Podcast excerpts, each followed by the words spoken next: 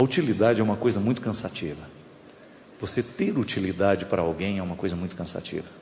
Tá certo, realiza, humanamente falando, é interessante você saber fazer as coisas, mas eu acredito que a utilidade é um território muito perigoso. Porque muitas vezes a gente acha que o outro gosta da gente, mas não.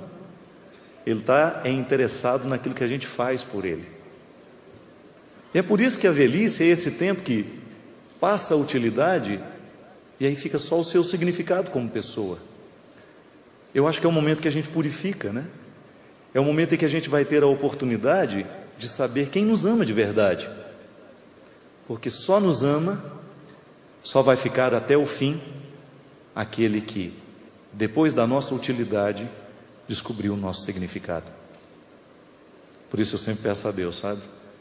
Sempre faço a Ele a oração de poder envelhecer ao lado das pessoas que me amem.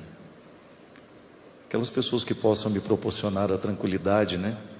De ser inútil, mas ao mesmo tempo sem perder o valor. Quando viver aquela fase na vida, né? Põe o Padre Fábio no sol. Tira o Padre Fábio do sol.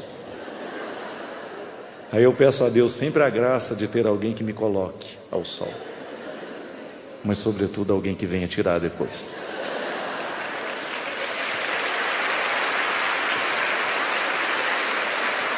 Alguém que saiba acolher a minha inutilidade, alguém que olhe para mim assim, que sabe, que, que possa saber que eu já não sirvo para muita coisa, mas eu continuo tendo meu valor. Que a vida é assim, minha gente, fique esperto, viu? Se você quiser saber se o outro te ama de verdade, é só identificar se ele seria capaz de tolerar a sua inutilidade. Quer saber se você ama alguém? Pergunte a si mesmo: quem nessa vida já pode ficar inútil para você, sem que você sinta o desejo de julgá-lo fora? É assim que nós descobrimos o significado do amor.